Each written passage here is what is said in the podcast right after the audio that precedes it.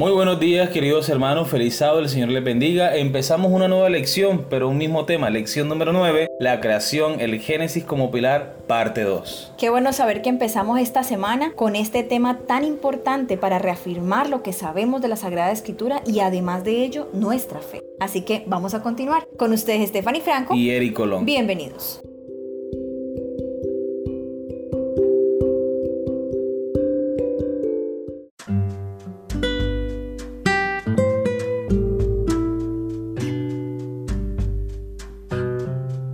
Bien, queridos hermanos y amigos, empezamos con el texto para memorizar. Salmo 19, verso 1. Los cielos cuentan la gloria de Dios y el firmamento anuncia la obra de sus manos. Qué precioso salmo, qué preciosas palabras. Podemos ver a Dios en todo lo que Él ha creado. Amén. Muchos grandes pensadores se inspiraron en las escrituras para explorar el mundo creado por Dios. Como resultado nació la ciencia moderna. Johannes Kepler, Isaac Newton, John Ray, Robert Boyle y otros científicos de la creían que su trabajo dejaba ver aún más la obra creadora de Dios. Sin embargo, después de la Revolución Francesa, la ciencia del siglo XIX comenzó a pasar de una cosmovisión teísta a basarse en el naturalismo y el materialismo, a menudo sin darle lugar para nada a lo sobrenatural. Charles Darwin popularizó esta idea filosófica en El origen de las especies, publicado en 1859. Desde entonces la ciencia se ha distanciado cada vez más de su fundamento bíblico, volcándose a una reinterpretación radical de la historia del Génesis. La Biblia enseña una visión anticuada y no científica de la cosmología. El relato bíblico simplemente fue tomado de las naciones paganas circundantes. La Biblia se vio condicionada culturalmente por el tiempo y el lugar o su naturaleza inspirada nos eleva a una visión de los orígenes que está completa en su esquema divino. Todas estas preguntas y algunas más serán resueltas durante el estudio de la lección durante esta semana. Esperemos que estén conectados con nosotros estudiando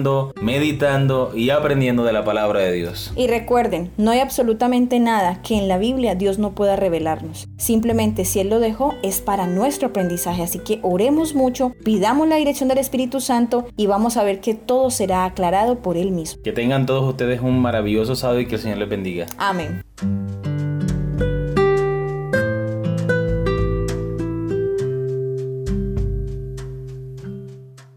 Bien, comentario de nuestra hermana Elena de White. Dios nos habla por medio de la naturaleza. Escuchamos su voz al contemplar la belleza y la riqueza del mundo natural. Vemos su gloria en las hermosuras trazadas por su mano. Contemplamos sus obras sin velo que las cubra. Dios nos ha dado estas cosas para que al contemplar las obras de sus manos podamos aprender acerca de Él. Cada día con Dios, página 239. Los que leen y escuchan las sofisterías que predominan en esta época no conocen a Dios tal como es. Contradicen la palabra del Señor y exaltan y adoran la naturaleza en lugar del Creador. Aunque podemos discernir la obra de Dios en las cosas que creó, estas no son Dios. La creación física da testimonio de Dios y de Jesucristo como excelso creador de todas las cosas. Todas las cosas por Él fueron hechas, y sin Él nada de lo que ha sido hecho fue hecho. En Él estaba la vida, y la vida era la luz de los hombres. Juan capítulo 1 versículos 3 y 4. El salmista testifica, los cielos cuentan la gloria de Dios, y el firmamento anuncia la obra de sus manos. Un día emite palabra a otro día, y una noche a otra noche declara sabiduría. No hay lenguaje ni palabras, ni es oída su voz. Salmo 19, 1 al 3. Dependemos de la Biblia para conocer el principio de la historia del mundo, la creación del hombre y su caída. Si eliminamos la palabra de Dios, ¿qué podemos esperar sino quedarnos con fábulas y conjeturas y con ese debilitamiento del intelecto que es el seguro resultado de aceptar el error? Necesitamos la verdadera historia del origen de la tierra, la caída de Lucifer y la entrada del pecado en el mundo. Sin la Biblia estaríamos confundidos por falsas teorías. La mente estaría sometida a la tiranía, la superstición y la falsedad, pero puesto que disponemos de la auténtica historia de los comienzos del mundo, no necesitamos enredarnos con conjeturas humanas y teorías indignas de confianza. Mente, carácter y personalidad, tomo 2, páginas 772 y 773. Estas personas que no creen en el relato de Génesis han perdido la sencillez de la fe. Debería existir una fe arraigada en la divina autoridad de la santa palabra de Dios. La Sagrada Escritura no se ha de juzgar de acuerdo con las ideas científicas de los hombres. La sabiduría humana es una guía en la cual no se puede confiar. Los escépticos que leen las Sagradas Escrituras